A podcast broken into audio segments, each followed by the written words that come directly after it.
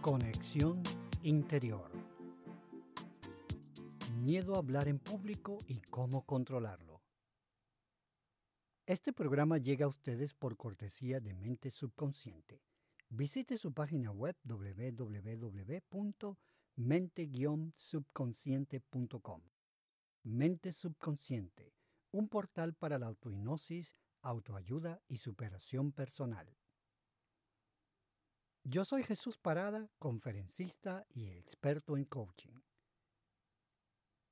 Hola, amigas y amigos, bienvenidos al episodio 5 de Conexión Interior, un podcast dedicado a la exploración de temas de la mente, desarrollo personal y empresarial. En el episodio de hoy estaremos conversando sobre el miedo a hablar en público y cómo controlarlo. Ahora, ¿qué es el miedo hablar en público. Vamos entonces a ver qué tipo de problema es el miedo a hablar en público. El miedo a hablar en público es considerado el temor número uno de todos los temores, incluso por encima del temor a la muerte, el cual aparece como el número dos. Esta posición estadística ha sido determinada por investigaciones realizadas a fin de establecer cuáles son las mayores fobias o temores que las personas tienen en la vida. De manera que según esto, muchas personas preferirían enfrentarse a la posibilidad de morir en lugar de tener que hablar en público. Así de poderoso puede ser este temor. Pero en definitiva, ¿qué es el temor de hablar en público o miedo escénico? Este temor es definido como una fobia, mejor conocido como glosofobia o el miedo para hablar en público. Y es la condición en la que una persona se siente ansiosa por el creciente nerviosismo de hablar frente a un grupo de personas. El término glosofobia deriva del griego glosa, que significa lengua, y la palabra phobos, que significa miedo o temor. De modo que el miedo a hablar en público tiene toda una serie de consecuencias físicas y emocionales para quien lo padece, ya que lo limita en su vida personal y profesional. El miedo a hablar en público crea nerviosismo, ansiedad e inseguridad. Las razones de esta situación son que tiendes a centrarte demasiado en el desafío, y no en la posibilidad u oportunidad de dirigirte a una audiencia. Como resultado de esto, algunas personas tienden a sudar, a temblar, a sonrojarse, a perder su concentración y a perder incluso el control o la coordinación de sus movimientos e ideas. El miedo y el nerviosismo son una situación real a la que todos los oradores se han enfrentado en algún momento de sus vidas. Todo depende de un momento en particular en el que aparezca la ocasión y alguien necesita dirigirse a una audiencia. Entonces, el orador podría sentirse inseguro con un cuerpo tembloroso que cambia su fisiología. En este caso, yo debo decirles que personalmente me encanta la oratoria. Me gusta mucho enfrentarme a un público, hablar en público, pero siempre que voy a hablar en público, por supuesto que siento cierto nerviosismo al principio del compromiso. Porque si voy a presentar, por ejemplo, un discurso preparado, siempre, bueno, tienes temor de no saber cómo la audiencia va a responder a ese compromiso, a ese discurso, a esa presentación. Pero mentalmente yo suelo prepararme y lo más importante para mí es vencer la inercia. Una vez que me paro en el escenario, venzo la inercia y me preparo física, mental y emocionalmente para pronunciar mis primeras palabras. Esas palabras iniciales son fundamentales, porque dependiendo de la colocación, de esa introducción, de esa apertura de mi discurso, va a depender que yo pueda ir superando progresivamente esa inercia, la inercia y el temor inicial de hablar en público. Una vez que ya me voy adentrando poco a poco dentro de la introducción del discurso, yo siento como progresivamente ese miedo se va desvaneciendo. Y no solo que se desvanece, sino que se va convirtiendo en una sensación placentera. Es por ello, pues, que es muy importante tener el valor de enfrentarse a la audiencia y pensar positivamente, pensar siempre de que solo el inicio va a tener esa sensación a veces un poquito molesta de mariposas en el estómago, pero que luego vas a comenzar a sentir un gran placer de poder tener la oportunidad de dirigirte a esa audiencia. También les puedo contar que personalmente también he visto a personas con problemas graves de miedo a hablar en público. He tenido la ocasión de dictar cursos y talleres de oratoria y en mis cursos y talleres muchas veces he visto individuos o personas que tienen un gran temor de hablar en público y estas personas se paran frente al escenario y muchas veces comienzan a llorar incluso porque se sienten paralizados, petrificados literalmente porque no son capaces de pronunciar o coordinar unas pocas palabras para dirigirse a la audiencia. E incluso personas profesionales que tienen esta dificultad. Entonces se ponen rojos, se paralizan, tienen una sudoración e incluso se les puede sentir, se les puede notar un temblor corporal producto del miedo que sienten. Yo he visto personas de ese modo pararse frente al público o inclusive ni siquiera poder hacerlo. Y sencillamente a veces tienden a decir que no pueden, que no pueden, y se sientan. ¿Y qué puedes hacer ante eso? Sencillamente animarles a hacerlo, animarles, animarlos a que se paren y que sí pueden, porque todo depende de la actitud que tengamos ante esa situación. Sí puedes, sí podemos. Hay personas que uno dice, caramba, ¿cómo alguien puede tener tanto temor a pronunciar unas pocas palabras? ¿Y cómo pueden haber hecho en sus estudios, digamos, universitarios, para dirigirse a la clase, para dirigirse a una audiencia cualquiera? Es el caso, por ejemplo, yo vi una, una ingeniero, una ingeniero civil, que me dijo en lo particular en un club de oratoria del cual tuve la ocasión de ser presidente, me dijo, es que no puedo hablar en público, no, no sé cómo hacerlo. Yo cuando hablo con personas directamente así en una conversación normal, me puedo expresar libremente, pero cuando tengo que hablar frente a una audiencia, realmente me paralizo, me dijo esta ingeniero. Bueno, y yo le dije, pero tienes que procurar, intentarlo, hacerlo. E incluso le recomendé que podría necesitar un terapista, por ejemplo, un hipnoterapista, un psicoterapista o una persona especializada en programación neurolingüística que le ayudara a superar esa fobia. Bueno, el otro día tuve la ocasión de ver a esta, a esta mujer presentando nuevamente un discurso pero me dejó sorprendido. ¿Y por qué me dejó sorprendido? Porque parecía otra persona.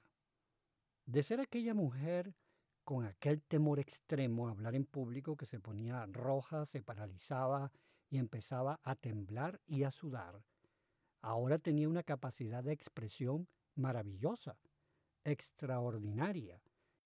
Yo le pregunté qué había hecho para superar su miedo y me dijo que, bueno, había seguido, entre otros, los consejos que yo le di y se puso a practicar para ser una excelente oradora. E incluso tuvo la ocasión de asistir a un entrenamiento especial, creo que siguiendo autohipnosis y cosas por el estilo, terapias alternativas para ayudarse a superar ese miedo, esa fobia. Y bueno, y se convirtió ahora en una presentadora excepcional, en una oradora fabulosa. Entonces, eso demuestra que el miedo a hablar en público puede superarse y que de ser personas incapaces de balbucear unas pocas palabras frente a una audiencia, nos podemos convertir en unos oradores extraordinarios, excelentes, capaz de cautivar a cualquier audiencia. Entre esas técnicas, por ejemplo, para superar las fobias está la programación neurolingüística. Y la neurolingüística precisamente explica muchas de las cosas que nos suceden cuando tenemos fobias o tenemos temores. La programación neurolingüística ha determinado que nuestros pensamientos están integrados por nuestro lenguaje. Es decir, nuestros pensamientos son palabras en acción. Y nuestro cerebro piensa en términos que producen un efecto en la forma en que percibimos nuestro mundo. La percepción que tenemos podría ser visual, auditiva o sinestésica, y todo el mundo tiene un canal de comunicación que prevalece sobre los demás. Por ejemplo, algunas personas pueden ser más visuales que los auditivos o sinestésicos. Algunos otros podrían ser más auditivos que visuales o sinestésicos.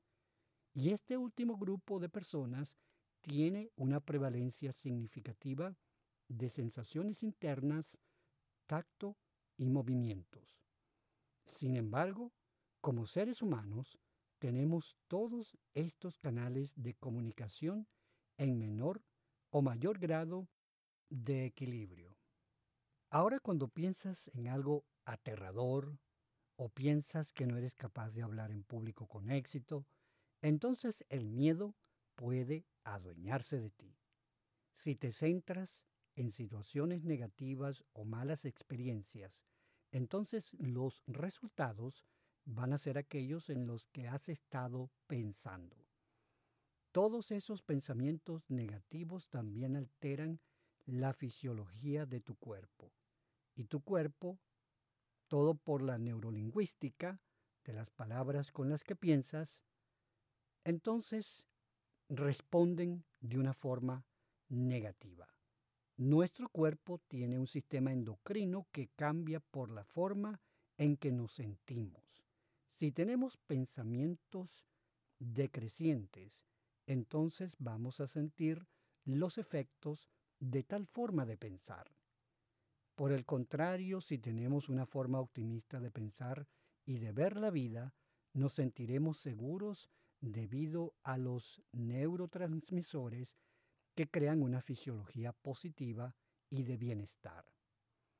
La ansiedad, el nerviosismo y el miedo son emociones negativas que te impiden ofrecer una excelente presentación o discurso, que te impiden ser capaz de pararte en un escenario y dar un gran discurso. Si tenemos miedo escénico, no podemos lograr nuestros objetivos o propósitos personales o profesionales que dependan de nuestra capacidad de hablar en público. Tal vez, por ejemplo, tengas un plan de negocios o un proyecto que necesitas presentar o exponer públicamente para obtener apoyo de los inversores, pero pudiera fracasar porque tu fobia te hace sentir inseguridad para mostrar todo tu potencial y el potencial que tu proyecto tiene. También pudiera ser un ejecutivo que aspira a un ascenso muy bien merecido. Aún así, debido a tu miedo a hablar en público, has sido relegado y alguien más ha alcanzado la posición que tú te mereces y para la cual tienes las habilidades de gestión adecuadas, pero tu comunicación, tus capacidades orales, debido a tu temor a hablar en público, te han fallado. Como vemos, estos son solo dos ejemplos acerca de cómo el temor a hablar en público o miedo escénico puede perjudicarte. Ahora que hemos visto las consecuencias negativas de la glosofobia, es hora de ver cómo podemos abordar ese problema para resolverlo. ¿Cómo resolver entonces el miedo a hablar en público? Ya hemos visto las causas y consecuencias de tal fobia. Es hora de mirar algunas de las soluciones que puedes aplicar para superar este problema. Las siguientes estrategias y sugerencias ayudan a lidiar con el miedo y el nerviosismo. En primer lugar, conoce tu discurso de principio a fin. Necesitas entrar en los detalles más recónditos de tu presentación para asegurarte de que no te quedas sin palabras y que puedes coordinar tus pensamientos cuando lo necesites. En segundo lugar, practica o ensaya tu discurso o presentación a fondo. Cuanto más practiques, tus habilidades mejorarán constantemente, lo que a su vez te llevará a ser cada vez mejor y al final tendrás mucha más confianza en tus capacidades. Recuerda que la práctica hace al maestro y mientras más practiques, mejor te volverás. En tercer lugar, imagínate dando tu discurso. Es crucial que te imagines dando tu discurso y que sientas y vivas tu presentación, como si lo estuvieras haciendo frente a tu público en la vida real. Tienes que ser capaz de visualizar tu éxito, teniendo el mando de la situación, totalmente comprometido con tu público, haciéndolos vivir tus palabras, tus ideas, historias, humor, drama y todos los elementos que sazonan tu discurso. Tu mentalidad y tu fisiología van a cambiar como resultado de tener el enfoque adecuado para enfrentar tu compromiso de hablar. En cuarto lugar tenemos la creatividad. Ayudaría si también tienes ingenio para crear algo que te ayude a vencer el miedo. Podría ser un reto lidiar con el nerviosismo, pero si tienes la disposición al éxito y la mentalidad correcta, también aplicarás tus visiones para crear un escenario ideal para tu presentación. Así el uso de recursos, accesorios, técnicas, metodologías, tormenta de ideas, donde te comprometes a hacer un gran trabajo, todo eso ayudará a producir el estado de ser que necesitas para transformarte en un gran orador u oradora. En quinto lugar ahora tenemos la respiración.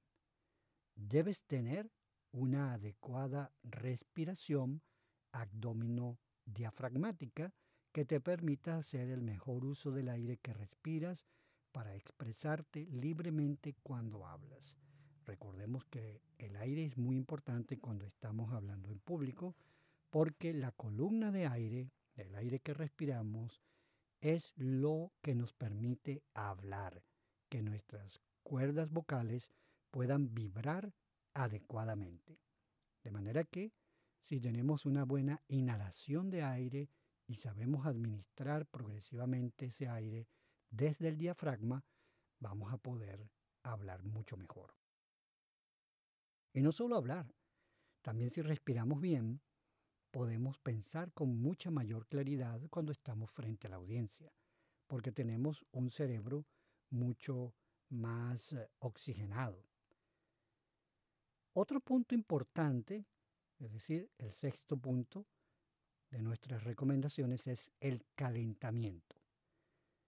Para presentar tu discurso debes prepararte no solo mentalmente, sino también físicamente. Por ejemplo, los atletas y las personas deportivas necesitan calentar sus cuerpos para estar listos para entrenar.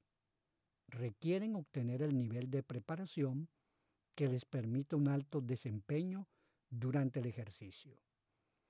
Lo mismo se aplica cuando vas a hablar en público, cuando te vas a dirigir a tu audiencia. Fundamentalmente preparas tu cuerpo relajando tus músculos, liberando la presión, la ansiedad y el nerviosismo. Además, es vital calentar las cuerdas vocales, los órganos del habla, para poder usar la voz al máximo. Para relajar el cuerpo podrías hacer algo de ejercicio físico, estirando los brazos, las piernas, el abdomen y el torso. Debes hacer tu calentamiento físico cerca del momento de tu presentación si tienes la oportunidad de hacerlo. Ahora, tu calentamiento vocal es tal vez más crítico. Y para eso podrías tararear una nota verbal o tu canción favorita. También puedes decir en voz alta algunos trabalenguas para ejercitar los músculos de la boca, la lengua y todos los órganos del habla. Como punto número 7, también te recomiendo que utilices historias en tus discursos y en lo posible historias personales que conozcas perfectamente y tengan relación directa con tu discurso o tu mensaje. Esta técnica es muy recomendable sobre todo para abrir tu discurso o presentación, a fin de captar la atención de la audiencia, romper el hielo y demostrar tu energía positiva al empezar a hablar. Y finalmente, como punto número 8, podrías utilizar autohipnosis, escuchando un audio subliminal, para hablar en público con autohipnosis como los que ofrece, por ejemplo, Mente Subconsciente en su sección de miedos y fobias. Estos audios autohipnóticos ayudan al individuo a superar sus temores y fobias, fortaleciendo su lado positivo y viendo la vida desde una posición de confianza, seguridad y fortaleciendo su conexión interior. Y bien, amigas y amigos, así hemos llegado al final de nuestro episodio 5 de Conexión Interior, en el cual hemos conversado sobre el miedo a hablar en público y cómo controlarlo. Les habló Jesús Parada, y solo me resta invitarlos a escuchar nuestro próximo episodio, donde estaremos hablando sobre el poder de la influencia o cómo influir en los demás. Este episodio de Conexión Interior ha llegado a ustedes por cortesía de Mente Subconsciente. Visite su página web www.mente-subconsciente.com. Mente Subconsciente, un portal para la autohipnosis, autoayuda y superación personal.